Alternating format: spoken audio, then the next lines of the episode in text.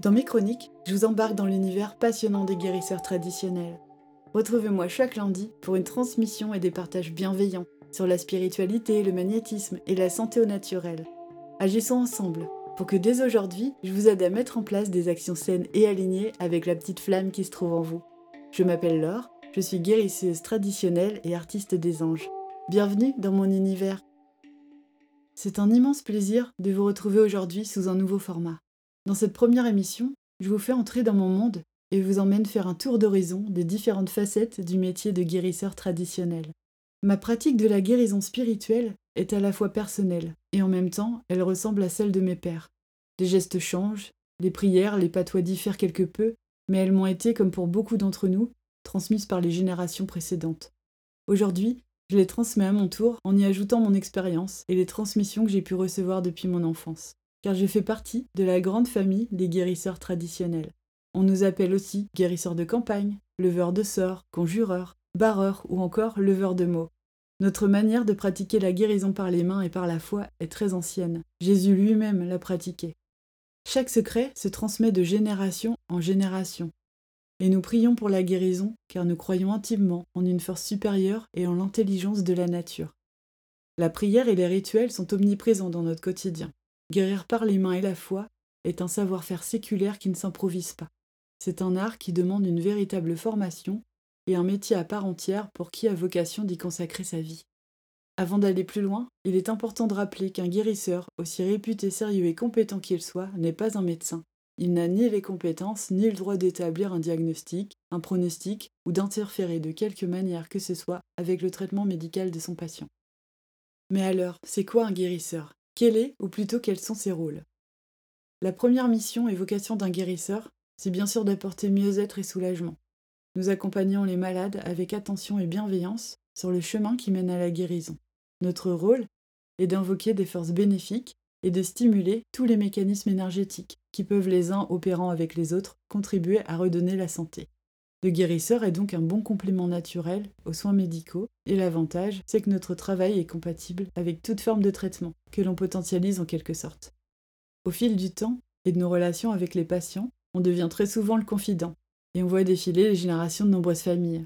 Le guérisseur a, je crois, l'une des activités les plus anciennes fonctionnant par le bouche à oreille. Et même si Internet s'est imposé dans la partie, c'est ce qui fonctionne encore le mieux aujourd'hui. Surtout dans nos campagnes où à la moindre brûlure, à la moindre maladie, mais aussi à la moindre épreuve de la vie, c'est son guérisseur que l'on appelle en soutien. Notre pratique est très variée. On peut aussi bien s'occuper d'angoisse que de zona ou d'un claquage ou d'insuffisance rénale chez un chien, et je m'occupe pas que des problèmes de santé. Le soir venu, je prends quelques temps pour aider les personnes qui me demandent de prier pour la vente de leur maison, ou pour retrouver leur animal perdu, mais je vais y revenir. C'est tellement riche humainement, c'est aussi un métier difficile. Mais je me sens pas seule pour faire face à tous ces défis. Et vous devez vous en douter un peu déjà, je me sens entourée d'une énergie bien plus grande que nous, d'une énergie d'amour infini et aussi d'une patience infinie. J'ai la conviction que je suis accompagnée et guidée par une conscience supérieure quand je pose mes mains sur un malade ou que je prie pour lui sur sa photo. Le rôle de cette présence est de m'aider, de me guider. Je la ressens très bien dès que j'y mets mon attention ou quand j'ai besoin d'elle. C'est comme si elle avait des réponses et une solution à tout, qu'elle mettait à ma disposition une secrétaire tout là-haut pour m'envoyer chaque malade au bon moment. C'est impressionnant. Et lorsque ça ne va pas et que je n'ai aucune solution, je me sens comme entourée de réconfort. On me fait ressentir que je ne cours aucun danger et que nous ne courons aucun danger. Cette relation avec mes guides s'est développée et renforcée au fil des années. Mais ce n'est pas le sujet de ce podcast. Nos guides et nos anges gardiens méritent bien une saison de podcast à eux tout seuls. Un guérisseur est donc en mesure d'agir dans presque toutes les situations. Mais nous avons chacun nos spécialités et nos limites. C'est-à-dire des situations avec lesquelles nous ne sentons pas forcément suffisamment à l'aise ou pour lesquelles nous n'avons pas les capacités d'apporter un soutien adéquat ou suffisant pour être efficace. Il m'arrive donc parfois d'inviter un patient à s'adresser à un autre thérapeute, qui sera peut-être plus expérimenté et confiant que moi concernant sa problématique. Je suis en mesure de barrer le feu et le zona. Je sais également conjurer les fractures, les entorses. De façon plus globale, mon action a un effet apaisant sur les inflammations et tout type de douleurs et de maladies physiques, mais aussi sur les problèmes de stress, les dépendances. Mon travail est une aide et un accompagnement, et il est obligatoire d'avoir un suivi médical sérieux et régulier à côté. Mais l'action du guérisseur ne s'arrête pas là. en particulier quand on pratique le magnétisme curatif, ce qui est mon cas. Grâce à lui, nous sommes en mesure d'effectuer un rééquilibrage général de l'ensemble de l'énergie du corps. C'est très similaire à l'acupuncture ou au shiatsu. Nous pouvons donc aussi bien agir pour apaiser le système nerveux que pour stimuler ou renforcer le fonctionnement d'un organe défaillant. Pour tous ces aspects du métier, et pour compléter notre action, la pratique de la radiesthésie est parfois bienvenue. À elle toute seule, elle est un art et nécessite de l'expérience, mais c'est fonction de chacun, car nous avons une sensibilité différente à tous les types de recherche. Quelqu'un qui sera doué pour trouver de l'eau le sera moins pour détecter les énergies sur un corps humain, par exemple. Mais c'est vraiment propre à chacun.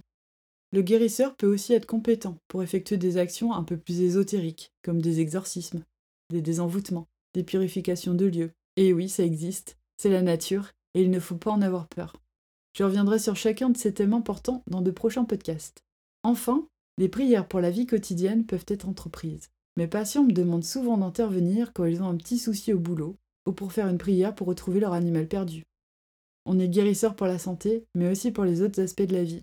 Et c'est merveilleux de pouvoir soutenir chacun en choisissant la manière et les mots les plus adaptés. On se sent utile, même si nos actions ne portent pas toujours leurs fruits. On a au moins apporté un apaisement et du soutien moral. Et demander aux petits anges un coup de pouce n'a jamais fait de mal à personne.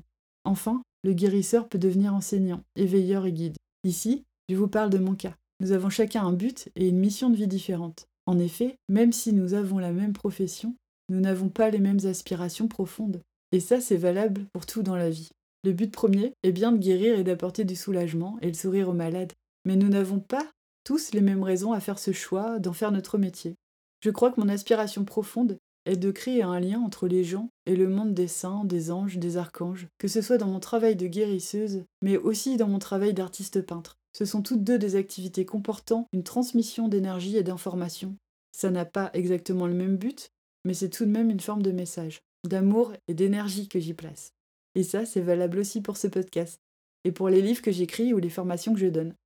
J'attache une importance particulière à cela, et tout, dans mon travail, véhicule le fait que nous ne sommes pas seuls, et que nous avons nos anges avec nous, sur qui on pourra toujours compter. On me demande souvent comment j'ai su que j'avais ce don.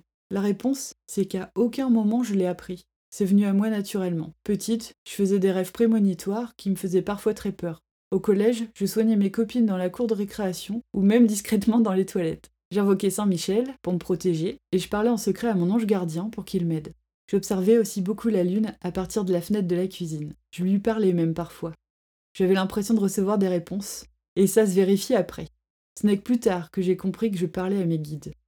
Depuis toute jeune, je suis fascinée par l'archange Michael et par mon ange gardien. Je me souviens, j'avais une médaille que j'avais eue dans un magazine sur laquelle était gravé Je suis ton ange gardien, garde-moi toujours près de ton cœur. Cette médaille m'a suivie durant des années. Je l'ai usée de mes petits doigts à tel point qu'elle a fini par se dessouder.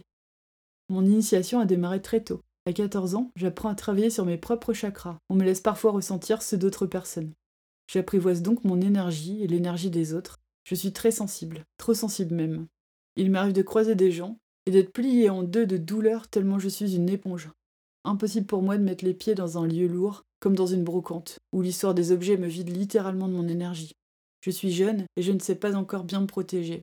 À l'époque, ce n'est pas courant comme aujourd'hui de parler de méditation, de chakra et tout cela. J'ai donc peu de monde de mon âge à qui je peux me confier, et surtout qui puisse véritablement me comprendre. Vers mes 15 ans, j'assiste et participe à un premier exorcisme, et à 16 ans, j'achète mon premier jeu de tarot et mon premier exemplaire de l'oracle Béline. Les années passent, j'ai mes enfants, et à mes 26 ans, j'ouvre officiellement mon cabinet. J'en ai 41 aujourd'hui, et chaque jour est une nouvelle expérience. On ne cesse jamais de découvrir et d'apprendre de nouvelles choses. Et je comprends avec le recul que j'étais faite pour cette mission. Aider, soulager, mais aussi témoigner et montrer que là-haut, ou plutôt tout près de nous, il y a nos anges qui ne nous abandonneront jamais et qui seront toujours là pour nous si nous le leur demandons.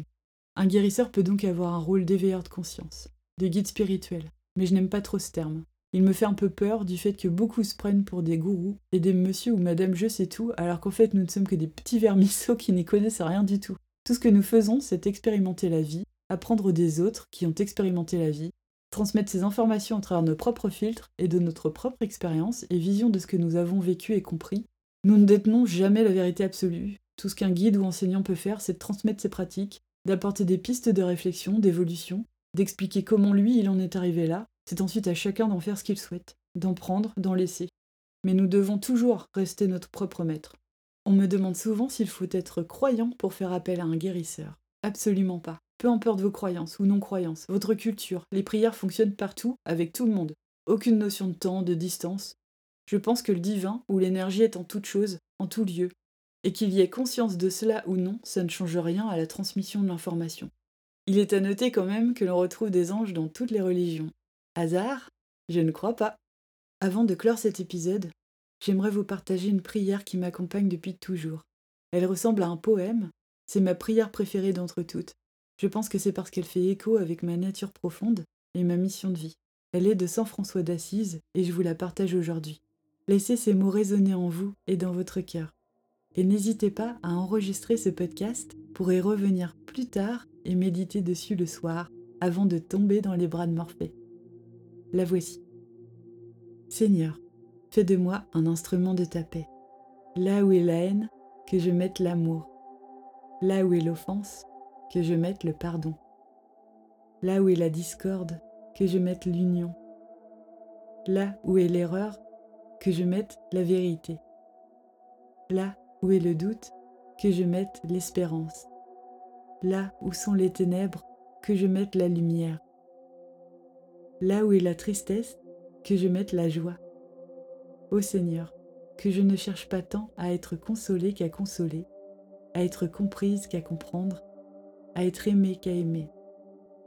Car c'est en se donnant qu'on reçoit, c'est en s'oubliant qu'on se retrouve, c'est en pardonnant qu'on est pardonné, c'est en mourant qu'on ressuscite à l'éternelle vie. Elle est jolie, n'est-ce pas? Comment résonne-t-elle en vous? Est-ce que vous sentez quelque chose se débloquer?